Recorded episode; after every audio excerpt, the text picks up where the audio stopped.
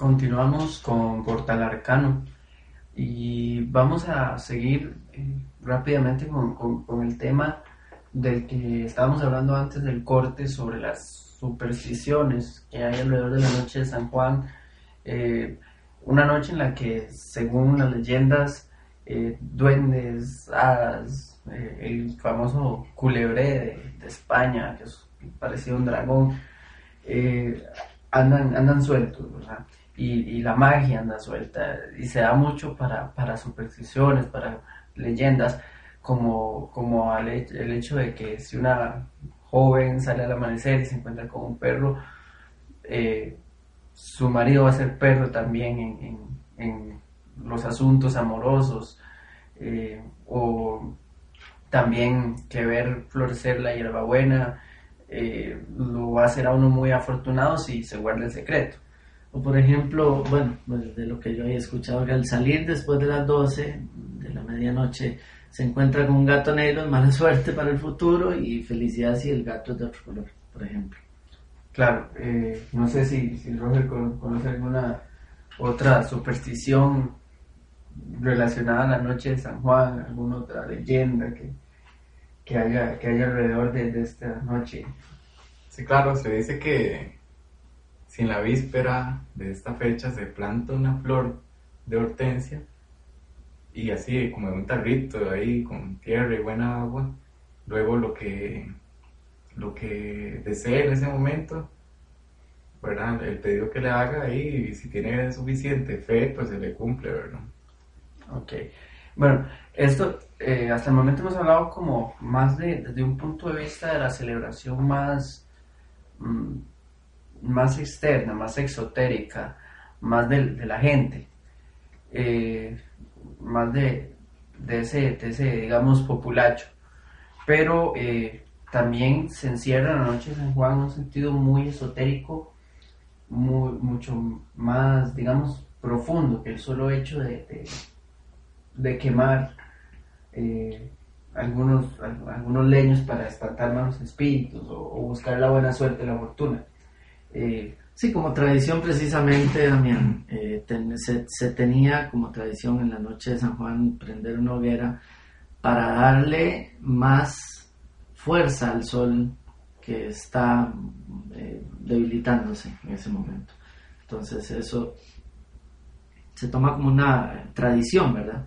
El hecho de hacer una hoguera y estar alrededor en la noche de San Juan es para, se suponía, o bueno, se supone que es para darle eh, más fuerza al Sol que, que viene en, descenso, que viene perdiendo fuerza. Ahora que estamos hablando de que San Juan tal vez no era eh, relativamente pagano, que no, era, no, sé, no tenía que ver directamente con el paganismo, justo encontramos ahora, tenés un libro en tus manos sobre mitología romana, y esto nos da pie a entender por qué San Juan en realidad es eh, un... Porque es el santo de la noche o porque, porque en realidad sí es pagano, bueno, eh, no sé si tenés por ahí. ¿Cómo no? En el gran libro de la mitología, precisamente este, de, de la editorial Lipsa, de Carolina Aquino, vemos, por ejemplo, este, como dice que Jano, uno de los más antiguos dioses de la mitología romana para algunos, hijo de Saturno, Tenía la fuerza generadora de la luz y una de sus principales misiones consistía en abrir las puertas del sol todas las mañanas y cerrarlas por la noche. ¿Verdad? Entonces, por ejemplo, si lo relacionamos con el cristianismo, porque muchos probablemente se estén preguntando, o, tal vez sea una pregunta que tenían que cómo se relaciona San Juan con el cristianismo o no lo tenían claro, por ejemplo, es, es, es el principio del fin, San Juan Bautista y San Juan el que escribe el Apocalipsis, ¿verdad? Claro, y este Jano pues tiene dos caras y ve el futuro y ve el pasado. Entonces, eso es una puerta o un umbral. Entonces, recordamos por donde iniciamos, ¿verdad? El tema de la iniciación, justamente.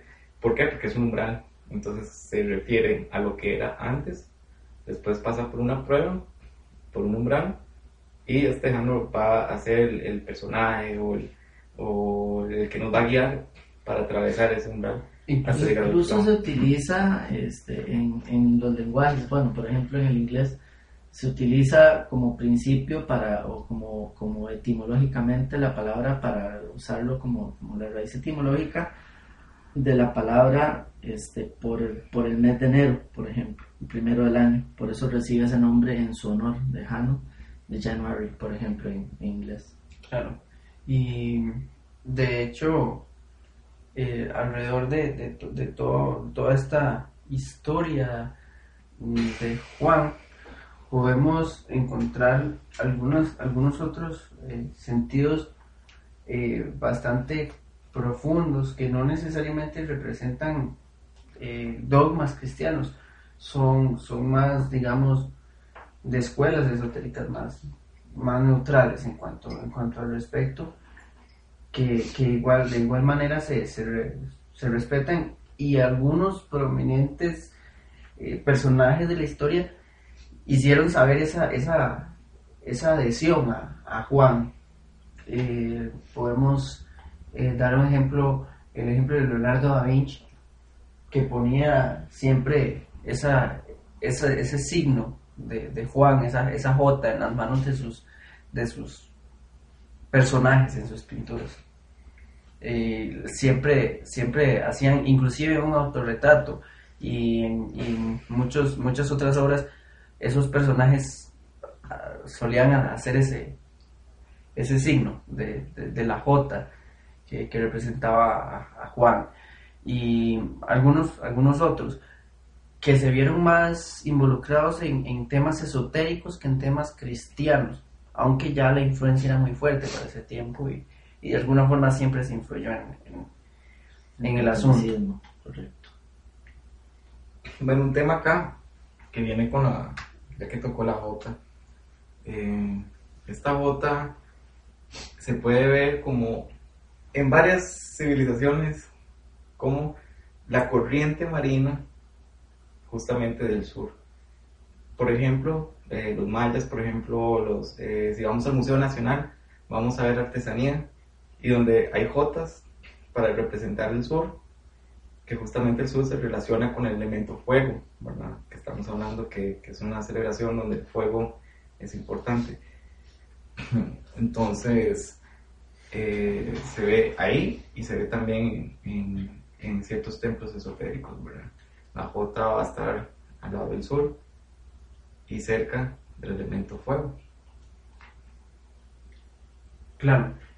Uh, aparte de, de, muchas otras cosas, yo creo que, que, el solsticio de verano marca, marca una, una, una especie de unión y lo, lo, veo desde un punto de vista tal vez un poco, un poco apresurado, pero marca una especie de unión para, para la gente en la que todo el mundo de una u otra forma se une en una celebración y inclusive paganos, no paganos eh, celebran ese, ese, momento eh, del, del, calendario solar, de, estar siguiendo el sol y hasta, hasta cierto punto es bastante armonioso porque representa una celebración que todos a su forma siguen pero sin conflictos aun cuando las, las ideologías o religiones parezcan ser muy opuestas. Sí, claro. Este, hemos dejado tal vez por fuera algunos temas o algunas religiones, incluso paganas, pero no ha sido por, eh, por ningún motivo eh, extraño, especial, sino que pues deseamos que escuchen esto y nos envíen los comentarios y si tienen conocimiento pues de que en alguna religión o algún culto se celebra de cierta manera, pues que nos envíen los comentarios y, y podemos tocar el tema, ¿verdad? Claro, eso nos, nos ahonda la cultura y nos, nos, nos, nutre precisamente el conocimiento de tal vez este, otras culturas o otras religiones o, o otras corrientes que lo celebren de una manera diferente. Sería muy interesante que, que cualquiera que esté escuchando el programa nos pueda hacer algún comentario será por supuesto muy bien recibido y, por supuesto este puede, puede ser objeto de comentario para que todos lo, lo veamos y, nos nutramos precisamente de, cultura, ¿verdad? Conocimiento es siempre bien recibido. Claro. Eh, creo que en, en este, en esta edición del, del programa Portal Arcano tuvimos una, una muy interesante conversación y, y pasamos por varios temas y varias, varias corrientes filosóficas en, en esa conversación. Eh, agradezco a los radioescuchas y los presentes, Fabián Zumbao, Roger Acuña y Damián Endor. Eh, nos despedimos esperando vernos pronto en otra edición del programa Portal Arcano. Gracias a vos, Damián, precisamente por invitarnos a, a aportar este, el conocimiento que tenemos. Las gotitas de conocimiento. ¿eh? Entre todos algo hacemos y ahí vamos para adelante con este programa. Bueno, hasta la próxima. Hasta la próxima. Bendiciones. Esto fue el Portal Arcano, un viaje a través del pensamiento esotérico. Les agradecemos su compañía en nuestro viaje, esperando haya sido de su agrado. Hasta la próxima.